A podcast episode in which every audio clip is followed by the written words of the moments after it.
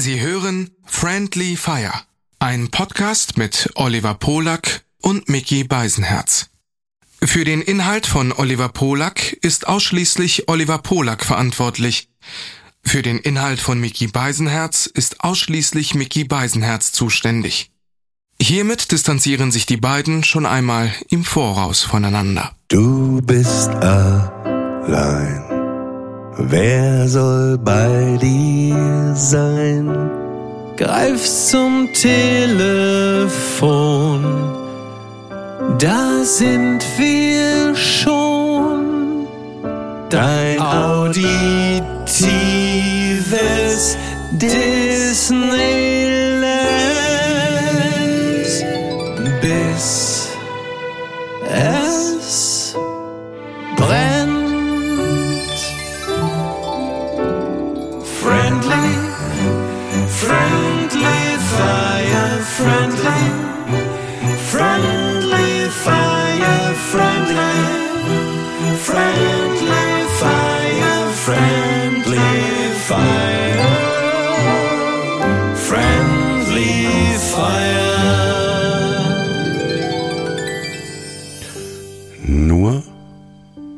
Widerspruch zwischen dem, was etwas zu sein beansprucht und dem, was es wirklich ist, lässt sich das Wesen einer Sache erkennen, sagt Theodor W.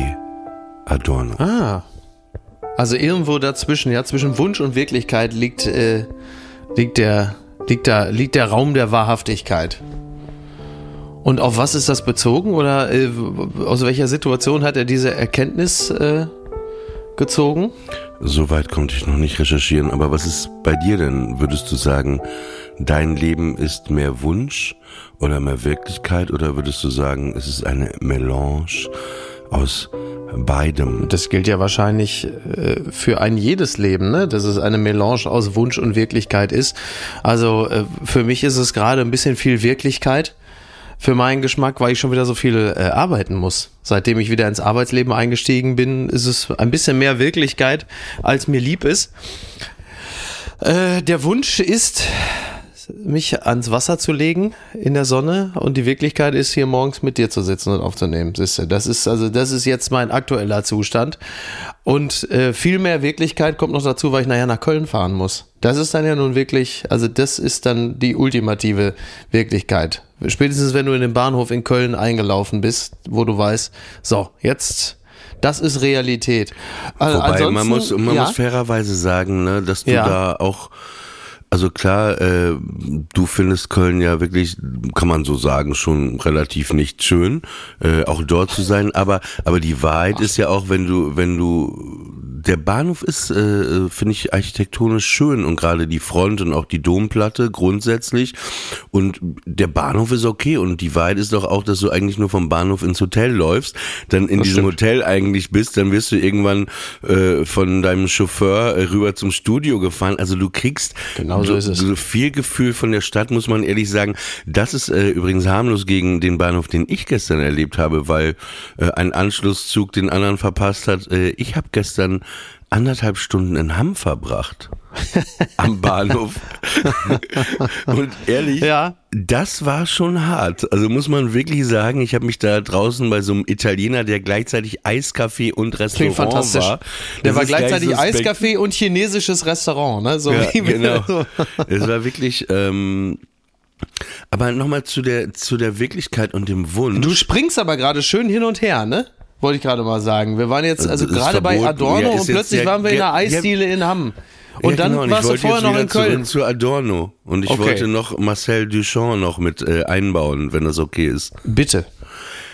Weil Marcel Duchamp äh, war ja quasi vor der Pop-Art äh, ein, ein Künstler, man sagt ja auch, er war der Übervater der Pop-Art, weil er war ja der Erste, der einfach normale Gegenstände einfach genommen hat und die als Kunst deklariert hat. Das ist so ein bisschen wie in Berlin, wo man den Müll an die Straße stellt und, äh, zu Balenciaga, verschenken die dran Designer stellt. von Balenciaga, Ja, oder Balenciaga. äh. Balenciaga kommt und äh, die Dinger einsammelt und Ja. dann auf ihrer Webseite für 5000 Euro. Richtig. Aber aber ich, äh, ich verstehe das. Also ich verstehe das. Also das ist ja auch ein bisschen wie bei, bei Marcel Duchamp. Es ist ja ein bisschen Wunsch und Wirklichkeit. Du hast die Wirklichkeit, das ist ein Stuhl, aber du nimmst deine Interpretation des Stuhls und deine Interpretation äh, des Stuhls ist dann der Wunsch. Naja, aber, also, aber vielleicht auch deine Realität. Vielleicht Also ist es Realität und trifft auf Realität. also speziell der- der Kunstmarkt, aber ja auch die Mode speisen sich ja auch in erster Linie aus der Deutung. Also erst mit der Deutung Hm. erreichen die Dinge ja auch ihren Wert. Und ähm, Oder verlieren ihn, wenn ich dich jetzt zum Beispiel ihn. anschaue. Ne, das ist einfach wie ein riesiger Waschlappen, den du dir übergezogen hast, einfach, ne? Muss man einfach so sagen. Das ist äh, absolut korrekt. Also äh, Winfried Kretschmann hat ja schon gesagt, ja, man muss nicht immer duschen, man kann auch mal einen Waschlappen nehmen. Und äh, ich habe ihn genommen und habe mehrere einfach aneinander genäht und mir daraus dieses äh, Poloshirt gebastelt. Das ist äh, absolut korrekt. Ja. Und bei mir ist es so, jetzt gerade, um, um mich auch äh, äh, mit reinzunehmen in die äh, Ja. Analyse, ich habe ein rotes T-Shirt an, aber Ja. ah, hier siehst du vielleicht. Kleinen, dezenten Schriftzug. Was steht da? Ich sehe, die lese nur Shirt und was steht davor? Was steht? Comme de Garçon. Genau. Dadurch ist dieses 22 Euro T-Shirt natürlich gleich um 200 äh, Euro teurer geworden. Also d- d- es hat dich, es hat dich von der Last befreit. Also dieser kleine Schriftzug hat dich von der Last befreit, mit zu viel Geld wieder nach Hause zu gehen. Jetzt, jetzt kann man ja natürlich sagen, hey, wie du gerade gesagt hast, hey, das T-Shirt, das gibt's doch auch genau das. Also anders. Äh, In der Modebranche ist es ja auch bekannt, dass irgendein Fabrikant irgendwo einfach, sage ich jetzt mal, 50.000 Polo-Shirts druckt, ne? Ja. Die sind einfach ohne Label.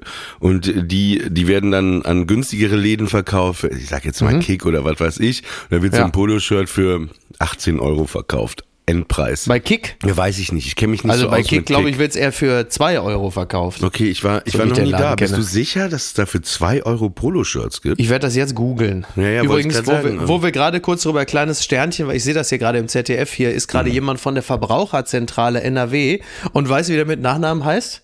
Passt natürlich perfekt. Opfermann. ist das nicht obergeil? Ich spiele Opfermann.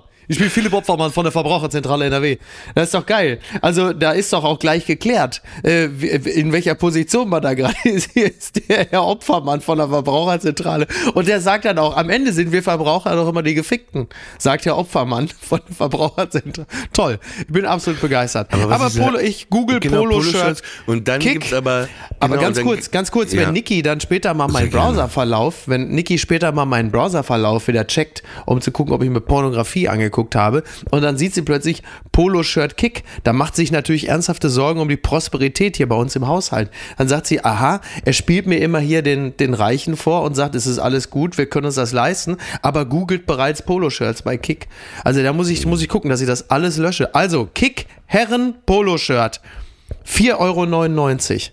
So. Okay, ja, warst du schon sehr nah dran. Danke. Kurz, äh, wir gehen gleich wieder zum äh, Poloshirt, aber äh, die Verläufe der anderen, hast du jemals in Verläufe von äh, anderen Menschen äh, reingeschaut? Nein. Aber ganz ehrliche Antwort jetzt, wirklich ehrlich. Nein, habe ich nicht. Also ich könnte mich nicht erinnern. Ich wüsste auch nicht, in welche, also in welcher Situation ich die Gelegenheit dazu hätte. Also die, das letzte Mal, dass ich in einem größeren Büro gearbeitet habe, ist schon bald jetzt zehn Jahre her. Und ansonsten komme ich ja nicht dazu. Also ich, ich gehe ja nicht im Café, wenn einer kacken geht, gehe ich ja nicht an seinen Platz und gucke kurz in sein iPad und schaue, was da. Eine geile- also, die, die also interessant wäre es, aber Ja. Mhm. äh, ich, ich, ich glaube einfach, dass bei so ziemlich jeder Person äh, bei 20 Tabs mindestens fünf dabei sind, wo man mal kurz mit den Augenbrauen zuckt und sagt, oha. Aber das ist ein, ein gutes äh, Showkonzept eigentlich, ne? Die Verläufe der anderen oder der Verlauf. Und äh, aber das ist muss man ist schwer umzusetzen, aber lustig. Ne? Da sitzen dann einfach zwei Kandidaten, die Handys werden dann Ja. an so Dinge angeschlossen, dass du so einen riesigen Screen hast und dann geht man das zusammen so ein bisschen äh, komödiantisch durch. Finde ich eigentlich ganz. Äh, Gilt für die meisten Menschen ähnlich wie in Corona, äh, nur weniger haben einen unproblematischen Verlauf, ne? Muss man einfach mal so sagen. Ja. Zurück zu den Poloshirts, auf jeden Fall. Ja, richtig. Äh, genau, und die anderen werden dann mit, da kommt so ein kleines Krokodil drauf und die werden dann für 120 oder 130 Euro verkauft. Genau. Aber natürlich kann man ja sagen, das ist doch genau dasselbe T-Shirt, aber es ist ja irgendwie, da geht es auch wieder um, um Deutung, ne? Um, um Immer. Um Kunst. Es ist ja Kunst, also auch Und um, im- und um Sinne. Zugehörigkeit. Es geht vor allen Dingen auch um Zugehörigkeit. Deswegen trage ich keine To- Tommy Hilfinger Sachen. Ja, aber genau das ist es ja. Also ich meine, ich, ich bin ja bekanntermaßen äh, äh, Frotte-Polo-Shirt Ambassador, aber wenn jetzt plötzlich jeder zweite Hansel damit rumläuft oder die Geissens damit im Fernsehen rumliefen oder keine Ahnung, Dieter Bohlen, dann würde ich halt einfach meine äh, gefühlten äh, 332 Frotte-Polo-Shirts natürlich verbrennen. Die Aber du wären musst auch jetzt damit wieder hinfällig. fairerweise sagen, dass wenn sie das tragen würden und dich damit sehen würden, dass sie das ja vielleicht auch verbrennen würden. Ne? Äh, das äh, hoffe ich. Das hoffe ich inständig. Also ich möchte äh, speziell mit jemandem wie Dieter Bohlen möchte ich also keine ideologischen Schnittmengen äh, in keinster Weise. Aber äh, das ist, äh, naja, also man könnte doch jetzt auf der anderen Seite sagen, naja, da stehst du doch wohl drüber. Also das, das ist doch wohl egal, ob irgendwelche Menschen, die du äh, verabscheust, oder eine ganze, äh, nicht nur nicht nur Einzelperson, sondern eine ganze, nennen wir es mal, Klasse von Menschen diese Sachen trägt, äh, das kann dir doch persönlich als Individuum egal sein. Wenn es dir gefällt, spielt es doch keine Rolle, ob die Total. das tragen. Aber das ist natürlich nicht so. Zumindest nicht in meinem Falle. Also wenn, wenn dadurch, dass eine ganze Reihe von Menschen, die ich also ausnahmslos für Idioten oder Charakterschweine halte, plötzlich dieses, dieses Insignium ihrer, äh, ihrer Existenz tragen, sprich dieses Poloshirt, dann würde ich es ablegen und sagen, ich möchte mich mit diesen Leuten nicht gemein machen. Und im Umkehrschluss ist es natürlich mit Kleidung und mit Marken auch so. Diese Marken stehen ja in der Regel für etwas, sonst würde man ja nicht so viel Geld dafür zahlen, dass das Label da draufklebt, weil wenn es nur darum ginge, ein rotes T-Shirt zu tragen, dann kannst du das natürlich genauso gut bei Fruit of the Loom kaufen. Sondern es geht ja darum, dass du ja etwas repräsentierst, einen Lebensstil, ein, ein, ein Bewusstsein, welches auch immer, eine Zugehörigkeit zu was auch immer. Sonst wird man es ja nicht machen. Und wenn dann gewisse Repräsentanten, wer auch immer das sein soll, egal ob das jetzt Philipp Plein ist oder äh, sag mir irgendwen, Andreas Gabalier. Wenn jetzt plötzlich Andreas Gabalier nur noch Balenciaga tragen würde, würdest du wahrscheinlich irgendwann auch ins Grübeln kommen und sagen, vielleicht muss ich mir langsam mal was anderes anziehen, weil äh, immer mehr Leute sagen, ach guck mal, ihr seid ja offensichtlich Brüder im Geiste. Also das ist nun mal Teil des Ganzen. Es sei denn, du bist Pragmatiker und sagst, Jeans, weißes T-Shirt geht immer. Eigentlich. Was übrigens immer gut aussieht. Total, kann ich mir bei dir auch richtig vorstellen. Also du in Jeans, weißes T-Shirt, an der Alster mit so einem Eis in der einen Hand, in der rechten Hand das Podcast-Mikro. Also das ist äh, wirklich, das kann, kann ich mir, können wir das so machen, wenn wir uns das nächste Mal treffen, dass du einfach Muss nur Jeans, aufpassen, dass ich mir nicht vertue, dass ich nicht am äh, Podcast-Mikro lecke und äh, in das Eis reinspreche. Also ich befinde mich in, Ja. einem, äh, in einem Geisteszustand, in dem das sehr gut darauf hinauslaufen Einzige kann. Regel, Hauptsache ist es kein rosa Mikrofon. Aber ich kann mir das bei Warum dir denn? auch, Wieso denn kein rosa Mikrofon? Was spricht denn dagegen? Gegen ein schönes rosa Mikrofon. kannst ja mal drüber nachdenken. Auf jeden Fall ähm, wollte ich dir sagen, lieber Mickey, ich kann mir das sehr gut vorstellen, wie du in so einer Stonewashed Jeans aussiehst in den 80er Jahren und jetzt auch wieder gut aussehen würdest mit so einer selben Jeansjacke, die genau äh, so aussieht wie die Hose und das weiße T-Shirt. Ich glaube, das wäre eigentlich so. Ach so, geil. Double Denim? Double Ja, und- Denim, ne? Und ich könnte ja. mir auch vorstellen, dass du dir nochmal die Haare auch so blondierst, wie du das auch mal hattest, wie ich das zwischendrin manchmal habe. Das würde bei dir Zwischendrin manchmal ist gut. Ich sehe es gerade vor mir. Ne? Hm. Ja. Siehst, also es sieht, sieht gerade aus, als hätte ein verrückter Wissenschaftler Bud Spencer mit Bernhard Brink gekreuzt. Ne? Und Aber, aber Coolness Ja. ist ja interessant, weil ich, ich fand als Kind immer. es Äh, sagt derjenige, der aussieht, als hätten sie Ulrich Mattes aus einer Crackhöhle gezogen, aber das nur am Rande. Aber sprich bitte weiter. äh, Coolness als Kind, als Teenager fand ich halt, also es gab für mich nichts Cooleres als die Pet Shop Boys. Aber gar nicht cool, Mhm. der klassische Cool-Begriff, sondern die waren so anders cool, ne? Nicht dieses unnahbare, unerreichbare, sie waren ja irgendwie, irgendwie dann So doch. British cool Ja, irgendwie, ja, ne? aber aber wie wie Chris Lowe, äh, der das ist der äh, der die Instrumente spielt in der Band, Der äh, Stille und, von und den beiden, der ja. einfach stumm am Klavier steht mit einer Sonnenbrille Ja. und einfach ins Nichts guckt, aber vielleicht auch sehr äh, viele Tranquilizer immer vor den Auftritten nimmt. Vermutlich. Der der lief vor 30 Jahren schon so rum wie heute Pharrell oder andere Leute. Also der hat das einfach geprägt, auch dieses Branding, diese Marken, ob auf den Kappen, Mützen, Ja. Champion, Boy und, und dann diese Pufferjacken und diese ganzen Sachen. Ich glaube auch in meinem Unterbewusstsein ist er und die Pet Shop Boys, wie ich heute rumlaufe, also vor allen Dingen Chris Lowe, das geprägt. Also eigentlich bin ich mehr Chris Lowe und du bist mehr Neil Tennant, was die Klamotten angeht. Ja, wobei ich mich Neil Tennant äh, jetzt nicht besonders nah fühle, aber so britische Gentlemen sind ja grundsätzlich immer eine Kategorie Mensch, denen man sich äh, annähern darf, sollte, könnte. Wenn wir jetzt mal, äh, wenn wir Boris Johnson jetzt mal ausklammern, aber der fällt ja jetzt, glaube ich, auch nicht in die klassische Kategorie äh, britischer Gentleman. Ne? Ich habe als Jugendlicher auch schon viel gewertet, bewertet. Ich versuche in den letzten Jahren weniger zu werten und alles so sein zu lassen, wie es ist.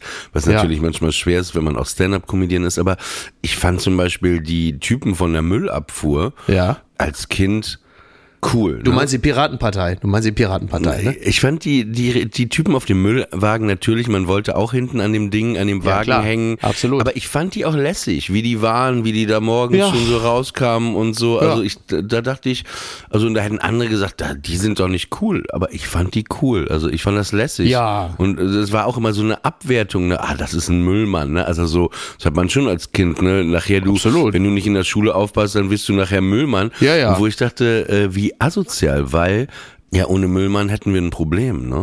Naja, sowieso. Äh, Und die gibt es- Klamotten, ne? Also das hätte auch Balenciaga sein können, muss man so sagen. Ne? Absolut, also die orangene Latzhose ähm, definitiv. Ja, also so wie wir ja, wie wir ja äh, ohnehin eine gewisse Form der Handwerksverachtung eingeimpft bekommen haben in den äh, 80ern. Also es war ja immer, es war ja im Grunde genommen immer klar, wenn du nicht einen gymnasialen Weg einschlägst, dann bist du eigentlich auf dem Weg, also ganz nach unten, äh, der dich im Zweifel äh, Richtung Handwerk führt. Also es war ja lange Zeit irgendwie klar, Handwerk darf es nicht sein, als sei das irgendwie jetzt äh, die, die schlimmste äh, aller Möglichkeiten. Ich habe das jetzt über einen Freund mitbekommen, dass dessen Sohn während er die Waldorfschule besucht, der ähm, auf diesem schulischen Weg, auf dem Weg zum Abitur, eine handwerkliche Lehre macht. Also der, der lernt dann nebenbei Schreiner. Das ist offensichtlich auf der, auf der Waldorfschule ein ganz normaler Weg, was ich natürlich fantastisch finde. Also das ist doch eigentlich die beste aller Welten. Du bist auf dem Weg zum Abitur, einfach um jede äh, Studienmöglichkeit zu haben. Und auf dem Weg dorthin machst du aber eine, eine handwerkliche Lehre. Also es ist ja, es ist ja so, dass ja, äh, wir haben ja den berühmten Fachkräftemangel in Deutschland. Es mangelt äh, überall, gerade auch im Handwerk. Und das wäre doch das Beste. Denn Handwerk ist ja was Tolles. Also es merken ja gerade wir, die wir eher so im, also nennen wir es mal sehr wohlwollend, ja, künstlerischen Gewerbe tätig sind oder im, sagen wir mal, im, im nicht haptischen tätig sind, in der geistigen Arbeit, jetzt nochmal ganz hochgegriffen, da, da ist es ja bei vielen so, dass sie oft damit hadern, dass sie nichts schaffen. Nichts im haptischen Sinne. Da kommt ja immer das berühmte Beispiel, ach, am liebsten wäre ich Schreiner, dann könnte ich einen eigenen Stuhl schaffen. All diese Sachen. Wobei also einen man eigenen Stuhl Morgen schaffen ja ja. als normaler ja, Bürger einen eigenen Stuhl schafft, ne? ja, wenn es gut läuft, ne, wenn es gut läuft. Also an dieser Stelle nochmal, also ganz wichtig, Coro Drogerie, AG1, ne, die ganzen Werbepartner. Also wenn es um festen Stuhl geht. Aber das ist ja, das ist ja das, woran es dann ganz häufig mangelt und das wünscht man sich ja. Und äh, ich bin auch der festen Überzeugung, je banaler und dümmer alles wird und den Eindruck muss man ja oft haben, wenn man so diverse äh, Diskussionen und Debatten sich anguckt und auch äh, wie, wie simpel äh, manche Berufe mittlerweile geworden sind, dass es eine gewisse Renaissance des Handwerks auch geben wird. Ich glaube, es wird Also eine ich neue. dachte, die Renaissance der Dummheit. Ja, die Renaissance, nein, die Dummheit ist nie weg gewesen. Die Dummheit ist nie weg gewesen. Die braucht keine Renaissance. Die war immer da und äh, scheint mir mächtiger denn je.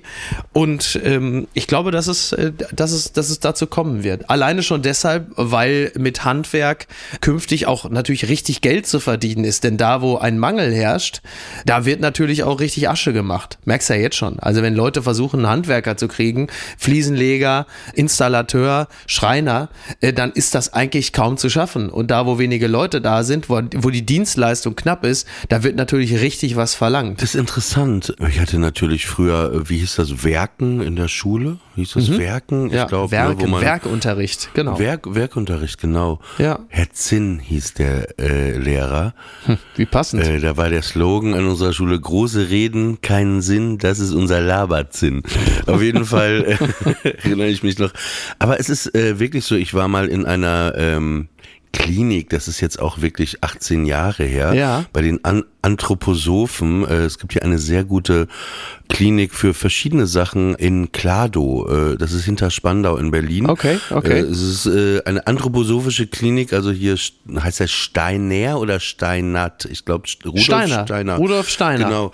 Und äh, klar kann man jetzt so die Ideologien von ihm, da kann Ich man noch mal sagen. hier und da drüber reden, aber im Kern Problematische Nähe zum Nationalsozialismus. ja, aber im Kern ist dieses, wie so eine Klinik funktioniert da sehr gut, weil wenn Ja. du in die Charité gehst, also das hat sich auch ein bisschen geändert, weißt du, da sehen die nur, ah, der hat das und das, das wird dann wegoperiert und dann wirst du entlassen. Ja, und genau. bei dieser Klinik, äh, da ist das so eine Rundumbetreuung. Was Der auch ganzheitliche Psyche- Ansatz. Genau, Ja. und da war ich mal ähm, vor Jahren, wirklich vor 18 Jahren, und da erinnere ich mich dran, habe ich auch äh, getöpfert, so, ne, Ja. jeden Tag.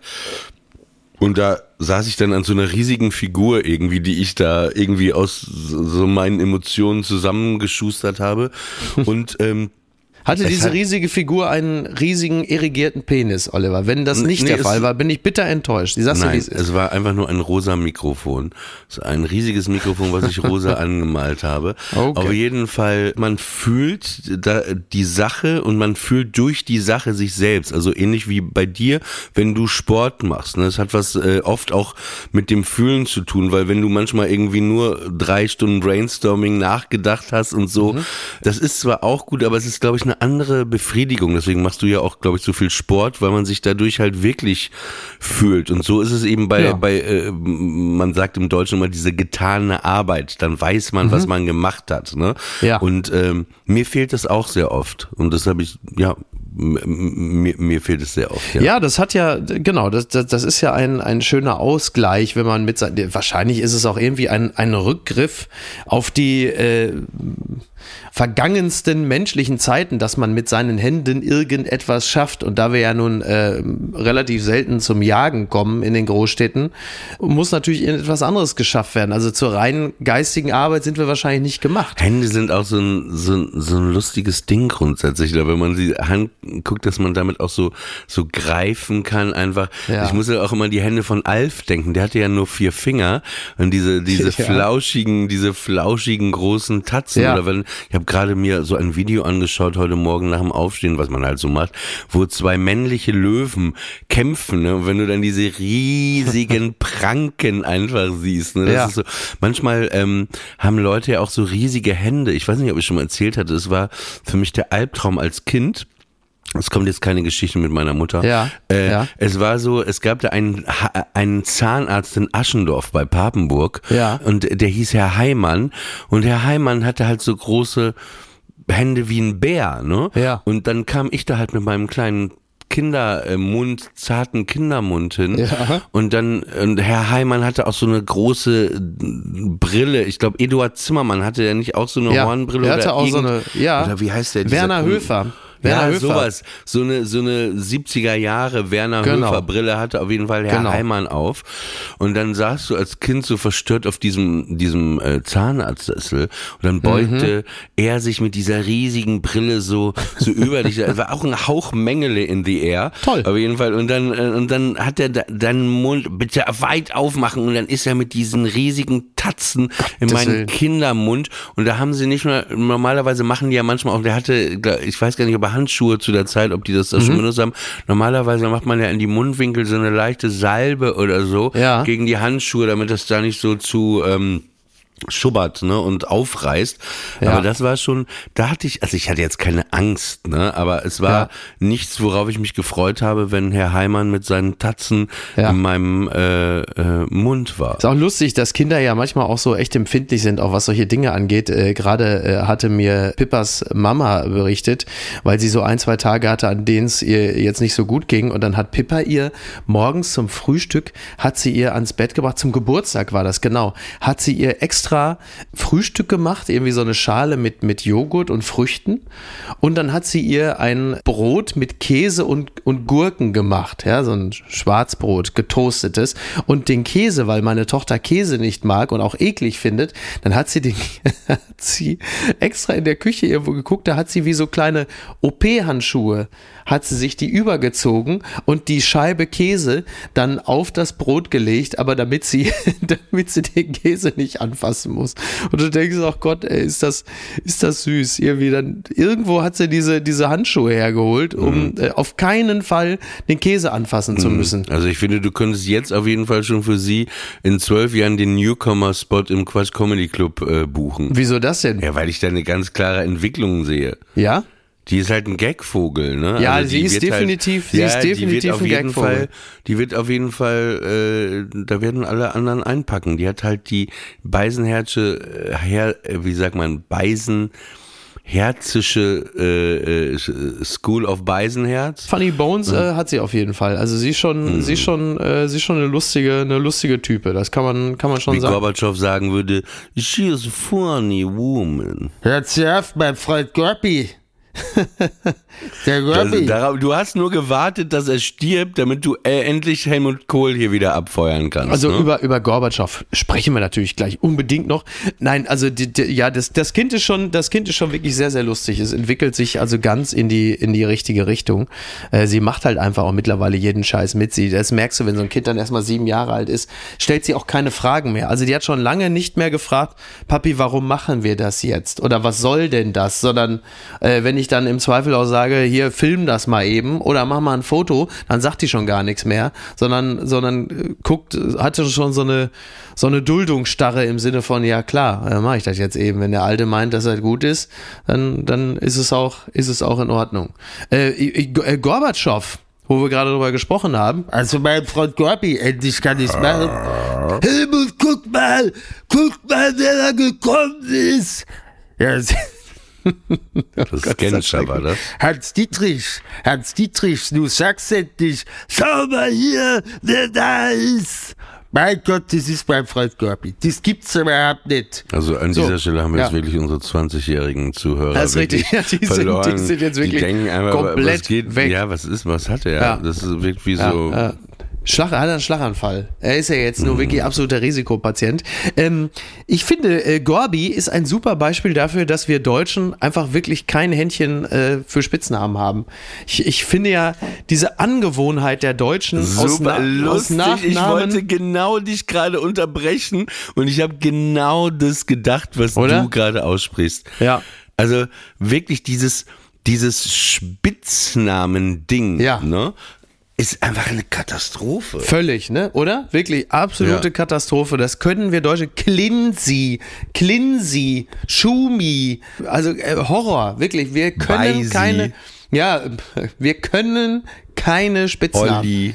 Ja, naja, das ist ja okay, weil es ist ja halt noch wenigstens aus dem Vornamen, das ist ja naheliegend, aber so aus den, aus den Nachnamen und also zusammengebrochen und zusammen, ich weiß gar nicht, wer da noch, also, also es ist wirklich der absolute Horror. Also ganz, ganz Also wenn du in Papenburg leben würdest, kann ich dir genau sagen, was dein, in den 80er Jahren, was dein äh, Spitzname wäre. Ja, Beisi, ne? Nee. Ne? Frotti. Ah, Frutti. Hier, ja, aber Frotti. Ja, nee, Frotti- Die würden das so, ich kann, ich weiß nicht bis heute warum, Ja. aber wir hatten so einen Bekanntenkreis. Noppi, Gucci, Kotelett, ne, Conny.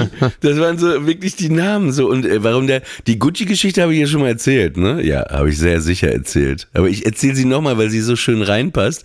Das ist ein Typ, der heißt Mario. Ja. Und der hatte einen Vater äh, aus der Türkei, die Ja. lebten aber da in so einem Dorf bei Papenburg. Ja. Und äh, dann hatte der, die hatten immer Fußballtraining äh, samstags oder sonntags und dann hatte der Vater aus der Türkei ihm so einen gefälschten Gucci-Anzug mitgebracht. Ja. Und der war ganz weiß und da stand überall Gucci drauf und dann kam man halt zum Training, ne? In, Super, in, in dieser super. Provinz, in diesen Gucci. Äh, und äh, da kannte auch keiner Gucci, ne?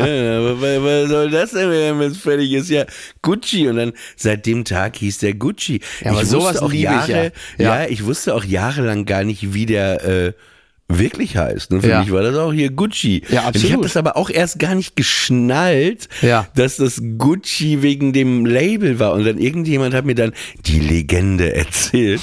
aber das war, war wirklich Noppi, äh, wie gesagt, Kotelett, das war. Ich hab's gehasst. Also ich habe es auch gehasst, Ja. äh, Leute mit so, so Spitznamen anzusprechen. Ich habe mich regelrecht verweigert. Aber so, aber, und- so, aber, aber diese, aber die Genese von solchen Spitznamen, die ist ja wenigstens sehr, sehr witzig. Da gibt's eine Geschichte dahinter. Mhm. Und äh, die, die sind ja dann oft auch so um die Ecke, dass ohne die Geschichte dahinter ja auch niemand drauf kommen würde, wieso jemand so einen Spitznamen hat. Ne? Also ich meine, das, das ist in der, in der Firma meiner Eltern, da gab's dann auch einen, der heißt eigentlich Andreas und der hatte aber wohl immer schon so ein bisschen große Fresse gehabt und dann war der drauf und dran, seinen Meister zu machen, ja, wie das ja nun mal so ist. Und dann hatte er aber immer so eine große Fresse, dass natürlich alle in dem Moment, als er durch die Meisterprüfung geflogen ist, sich über den lustig gemacht haben und weil er halt eben baden gegangen ist, war er natürlich ab sofort immer, wo ist denn der Bademeister? Ne? Der war Aber ey, völlig klar. kennst du das? Wo ist der Bademeister? Mit wem Wenn fährt der denn heute auf der Baustelle? Zwei, kennst du so Wörter, die dich aggressiv machen? Zwei Wörter. Ja. Meister im Sinne, wenn jemand dich ruft. Ne? Meister, komm mal her. Ja. War immer schon ab Tina Turner, wirklich Ja, ja. komplett Meister und Ja, äh, Chef. Kollege. Kollege. Wenn jemand auch über einen Freund redet oder einen Bekannten, ja, Ja. das ist ein Kollege von mir, ne? Fand ich Ratte grauenhaft. ist auch ein Kollege. Ja. Ich wollte dich, ich, ich weiß, ich springe jetzt, ich wollte dich was fragen. Aber Wir wie? Ja Ich hatte- Han- ja? Handwerkerberufe Ja. äh, gesprochen und äh, deine Eltern haben ja so sanitäre Sachen äh, eingebaut, äh, repariert und so. Sanitäre ja, Sachen so eingebaut. Ja, ja. Aber ist richtig. Toiletten Gas, Wasser, und Scheiße. so, ne? Gas, Wasser, Scheiße. Ja, ich wollte es vermeiden, weil ich wusste, dass du das gleich sagen möchtest, deswegen habe ich es jetzt nicht vorweggenommen. Aber ich wollte dich was fragen, weil du ja sagtest, auch Handwerk, Beruf nicht Mhm. so angesehen. Gab es bei dir Momente in deiner Kindheit oder Jugend, wo dir das irgendwie unangenehm war manchmal? Also so, so, so ist es ja, weißt du, wenn man ein Date hat oder so, Ja, ja. Ne, dann als Kind, man hat ja noch nicht so viel zu bieten, was machen Ja. deine Eltern? Ja. So, war das in irgendeiner Weise, dass du dich mal dran erinnerst, dass du das irgendwie, naja, wobei vor allen Dingen, weil man das ja nicht gesehen hat, wenn man, Mhm. wenn man bei euch die Tür aufgemacht hat, war das ja äh, Guldenburgs in Weiß, euer Haus, ne? Also es war ja nicht zu sehen von dem, was dein Vater dafür leisten musste, ne? Also so, also ja, ja, also, nichts. also, nee. also geschissen wurde in dem Haus Also auch, außen, aber, äh, von außen, nicht braun. Ja, nee, braun war da wirklich nichts. Das stimmt. Das, äh, meine Mutter hat das ja irgendwann in den 80ern, hat sie das Haus ja weiß gestrichen, was auch ein ziemlich mutiger Akt war, weil meine Oma und mein Vater waren eher beide so, weil das war ja ein rot geklinkertes Haus eigentlich, Mhm. war ein Klinkerhaus. Und hat meine Mutter aber gedacht, weil sie ja immer schon irgendwie äh, interessiert war, Dinge auch einfach zu verändern. Und da hat sie gesagt, auch könnte gut aussehen, wenn das Haus weiß wäre. Und meine Oma und mein Vater haben da so ein schiefes Gesicht gemacht im Sinne von Brigitte, bist du dir sicher, dass das eine gute. Und dann hat sie es einfach an der, an einer Außenwand probiert. Also nicht an der Front, sondern an der Seite. Wie es aussieht. deine- Was deine aber auch Mutter mutig ist, weil wenn es beschissen aussieht, hast du ja zumindest schon mal ein rotes Klinkerhaus mit einer weißen Wand. Das ist ja auch echt nicht. Aber deine Mutter heißt Brigitte? Das weiß ich nicht. Ne, doch, ja, ja. ich habe sie nie gefragt, wie sie mit Vornamen heißt. Ich war ja auf dem englischen Internat, ne? Ja. Mhm. Und es gab nur eine Regel. Eine Regel, sag niemals den Vornamen deiner Mutter. Wenn Damit- du den Fehler, Ah, ja, wenn ja. du den Ja, Fehler klar. gemacht hast, ey, Ja. dann, dann hast du Jahre, bei der eine, vor dem einen stand der Name äh, der Mutter an dem Haus, wo wir geschlafen haben, war ja ein Internat, ein Internat, da stand der Name, Spitzname für seine Mutter, den er selber verraten hatte, und da stand äh, drunter 1 Pfund 23, ne, also es war dran gesprüht ans Haus, also das war wirklich die, die goldene Regel im Internat, niemals den Vornamen der Mutter sagen. Apropos Weißes Haus, ich hatte einen Freund in England damals, äh, Mhm. Ja. der lebte in Southend und die hatten ein rosa Haus. Die Mutter hat das Haus rosa anstreichen lassen. Ach, so ein bisschen wie Aber Portobello Road in London. Da ist das ja, ja, einfach ja. ein rosanes Haus, also da fiel das auch auf. Ja. Und Äh, Das war ein sehr durchgeknallter Freund von mir, der hieß äh, oder heißt Neil, ist auch Künstler. Ja. Kann man mal googeln, Neil Mendoza.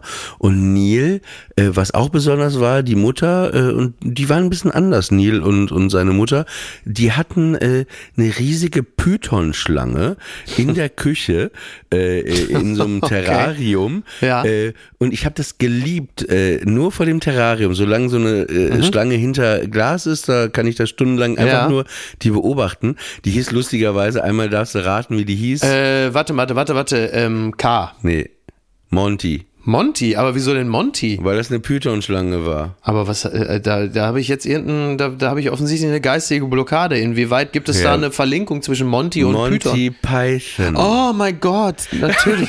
Monty natürlich. hieß sie auf jeden Oh Fall. Gott. Und dann äh, war das Ding, Neil war ein total unordentlicher Ei, ei, ei. Mensch. Ne? Und wir haben dann immer, wenn wir äh, vom Internat mal am Wochenende Ja. weg durften, haben wir bei ihm im alten Kinderzimmer geschlafen. Und es war einfach das unaufgeräumteste Zimmer der Welt. Also wirklich das unaufgeräumteste Zimmer der Welt.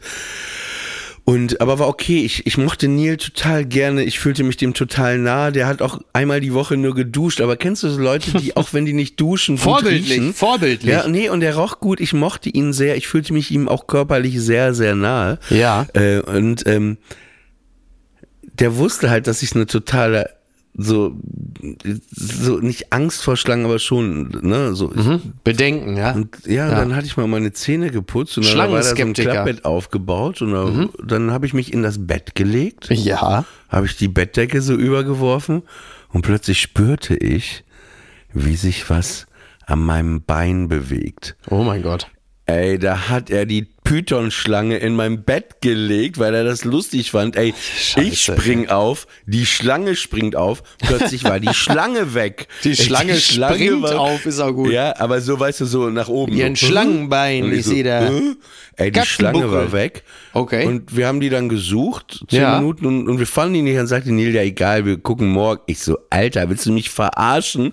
Ich schlaf doch hier nicht im Bett jetzt, wo die Schlange hier irgendwo rumdingst. Äh, und dann haben wir zwei Stunden nachts diese Schlange gesucht. Ja, aber Moment mal, so aber ein Python, der ist ja nicht, der ist ja nicht irgendwie 10 Zentimeter lang, das ist ja nicht so ein Salamander. Hast du gerade gehört? Das ist das unaufgeräumteste Zimmer der Ja, Welt aber gewesen. so Ey, unaufgeräumt, das doch, ist ja- die, ey, das ist ja nicht der Katastrophe. Amazonas-Dschungel, das ist ja immer noch ein du, Zimmer. Sie doch, das war der Amazonas. Auf jeden Fall war sie dann ganz am Ende hinterm Schrank, wo sie festgeklemmt war, weil die kann am nicht rückwärts ist, ne? gehen. Also, ja. Ja, keine Ahnung. Und dann haben wir sie wieder ins Terrarium gelegt, aber es war Schlangen ist einfach. Äh, Das ist, das zählt für mich übrigens mit zu den, wenn man, also viele Dinge, wenn man so, so zurückblickt und auf sich selber blickt, wie man so mit fünf war, mit 15, mit 25, dann gibt es ja, ähm, zumindest in meinem Falle, ist das irgendwie alles recht stimmig und kohärent.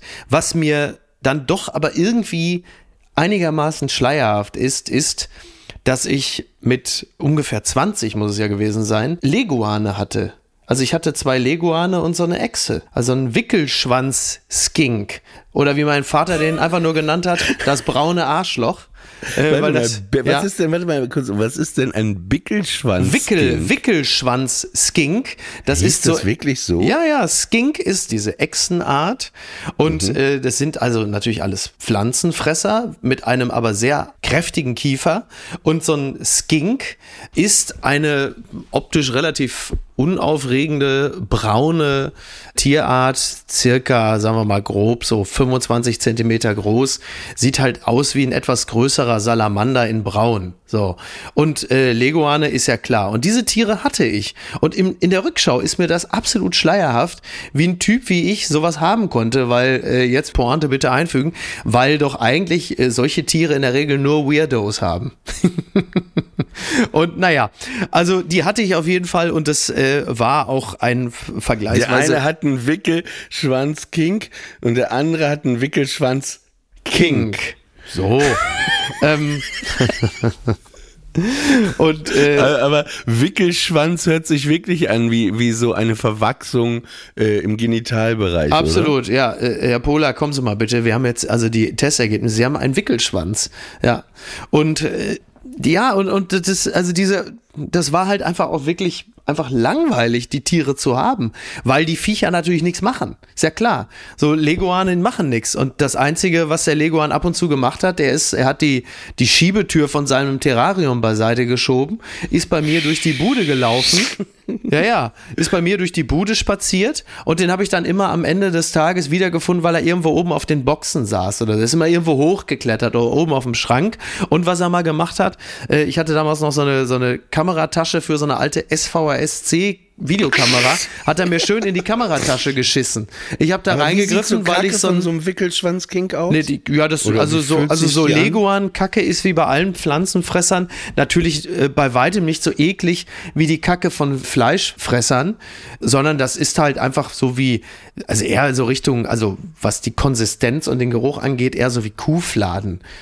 Ne, das ist halt einfach natürlich auch braun-grün, aber halt eben nicht so, nicht so übel riechend. Also du kannst, wenn du versehentlich in Leguan-Scheiße greifst, dann ist das nicht schön und ist auch nichts, wo man sagt, das möchte ich jetzt gerne täglich machen, so wie in eine Schale Palmolive.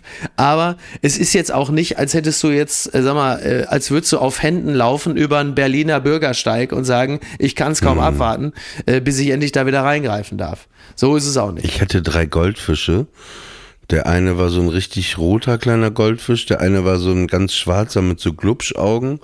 Sah aus wie so ein Hai in schwarz, also eigentlich Ja. Arthur als Fisch. Ja. Mhm. Mit Glubschaugen. Und dann noch ein kleiner, so eher orangiger Fisch. Und Ja. die hatte ich benannt Oliver, also nach mir, auch ein bisschen absurd. Ne? Der eine Ist ja Fisch wie Wolfgang Grupp, der seinen Sohn einfach Wolfgang Grupp Junior nennt. Oder George Foreman, der einfach seine acht Söhne George Foreman 1 bis 8 nennt. Finde ich schon Also- wieder ganz geil eigentlich. Ja. Auf jeden Fall. Und dann hatte ich die, die anderen beiden, Roland und Axel genannt, weil Roland war mein Ach bester so, Freund. ja, natürlich, ja, richtig. Und, und äh, Axel dann der Bruder. Und das waren Oliver, Roland und Axel.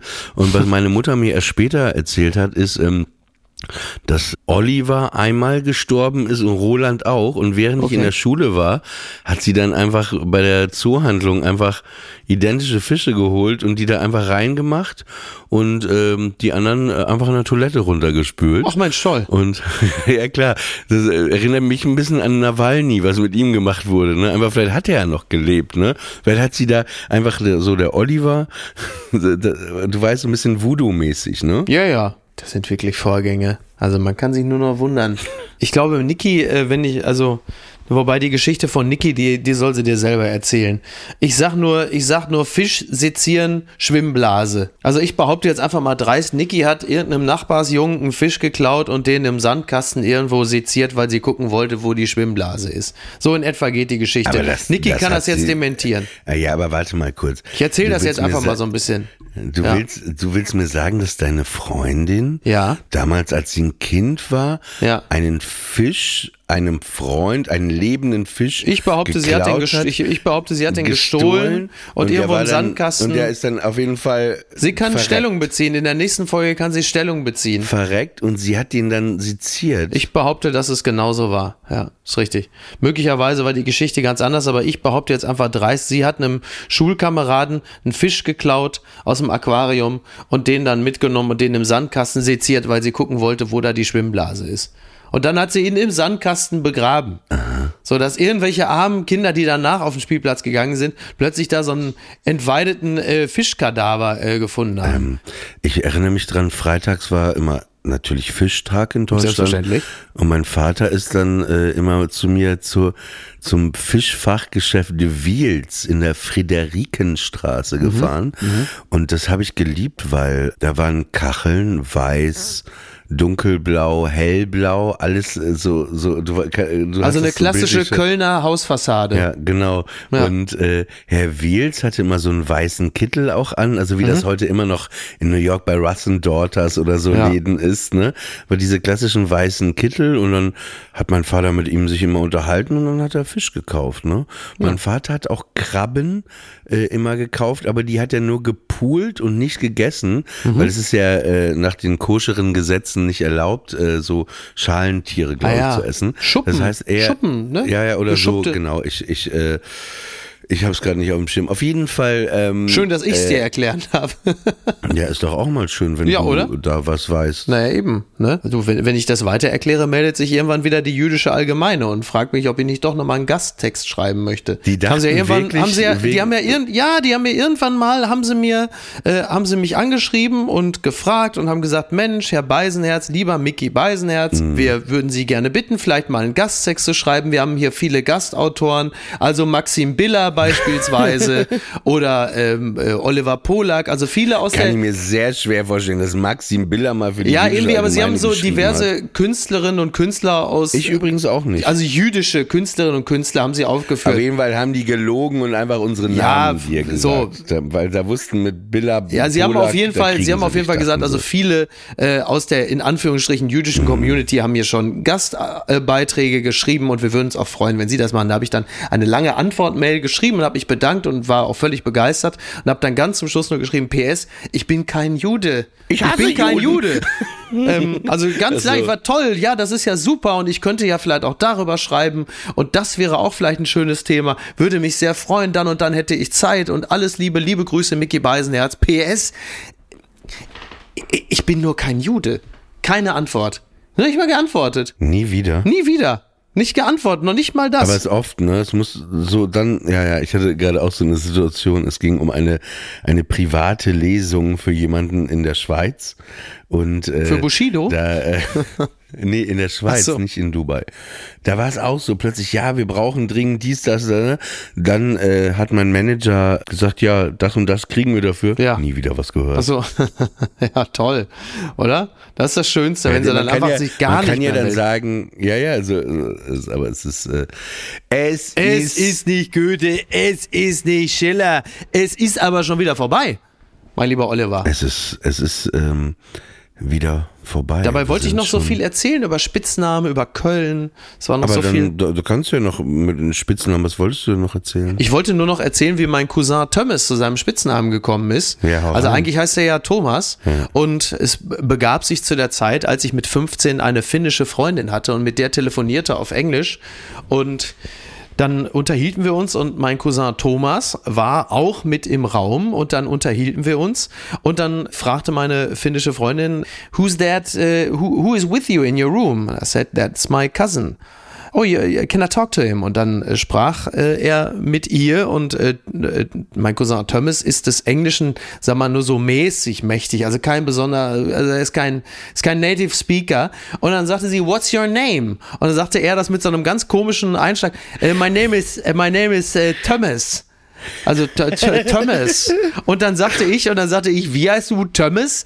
Wie der, Zitat, Behinderte bei uns im Dorf, weil bei uns im Dorf gab es halt einen äh, jungen Mann mit Down-Syndrom und das war natürlich, wie das früher war in den 80ern, der Behinderte. So. Aber warum hieß der Thomas? Thomas hieß der einfach, der hieß halt einfach Thomas, warum auch immer, keine Ahnung. Wahrscheinlich, weil er Ja, selber seinen Namen so ausgesprochen hat. Vielleicht hat der auch eine schwedische Freundin gehabt. Ja, vielleicht oder weil er selber seinen Namen nicht richtig aussprechen konnte. Aber mit diesem Tag wurde aus äh, Thomas Thomas, der dann also sich mit dem Behinderten bei uns aus dem Dorf den Spitznamen teilte. Und jeder hat ihn fortan Thomas genannt, inklusive meiner Mutter, meiner Oma, die ganzen Verwandten. Also so hat er sich selber diesen Spitznamen beigebracht. Eigentlich äh, eine interessante Genese, einfach nur aufgrund seiner mäßigen Englischkenntnisse. Aber wegen mäßiger Englischkenntnisse, das war ja, hatte ich auch mal erzählt, glaube ich schon, bei meinem Vater auch so, der hat ja immer während dem Schlussverkauf äh, durchs Mikro diese Angebote Ja. vorgelesen und bei, bei Stück, Sweatshirts waren, Stück für Stück 10 ja, genau, D-Mark, ne? Genau, Oder? genau so war es. Und dann, und dann immer Sweet Shirts. Stück Die guten Sweatshirts. Ja. Sweet Shirt Home Alabama. Das war's. Ja, Eine weitere Ausgabe von Friendly Fire und äh, vielen Dank mal wieder fürs Zuhören. Falls ihr den Kanal noch nicht abonniert habt, Oh ja, bitte. bitte dringend abonnieren. Ich wünsche dir, lieber Mickey, ein gutes Restwochenende. Wir wünschen euch ein gutes Restwochenende, einen guten Start in die erste Aprilwoche und Aprilwoche oder was? Also du kannst den Leuten natürlich einen guten Start in die erste Aprilwoche Warum? wünschen. Aber jetzt aber sollten sie nicht erstmal sollten sie nicht erstmal den September hinter wieder- sich bringen und das, den Rest ist. des Jahres? Warum habe ich denn April gesagt? Naja, Das weil, so weil, der, weil der April Nee. ja in gewisser Hinsicht ja die Entsprechung des Septembers ist, äh, nur im äh, unschönen Aufbruch. Sinne, weil die Kurve nämlich nach unten zeigt und im April zeigt sie ja nach oben. Also es ist ja, man nähert sich dem Sommer ja von beiden Seiten und in diesem Aber Falle. weißt du, ja. ich finde, das ist die schönste Zeit. Der Nein, Herbst. kann ich, mich nicht anschließen. War gestern Morgen, gestern Morgen So, können wir jetzt langsam mal Feierabend machen hier? Vor dem Hotel eine Wiese und da war, da lagen schon ganz viele Blätter und der. Wind wehte die Blätter in mein Gesicht. Horror. Arthur schnüffelte und ich höre dann auch immer automatisch von den Pet Shop Boys das Lied von der Behavior Platte It's Only the Wind. Kennst du das? Nee, das kenne ich tatsächlich nicht. Echt? Das müsst ihr bitte auch gleich. Aber da äh, ich auch Wind Podcast hasse- ist. Ja, nein, du wirst das Lieb, Lied, äh, hör das mal, wenn du Okay. so Auto fährst oder draußen jetzt rumläufst. Das ist ein wunder, wunderschönes Lied. Okay. Schön, dass es dich gibt, Miki. Schön, dass es dich gibt.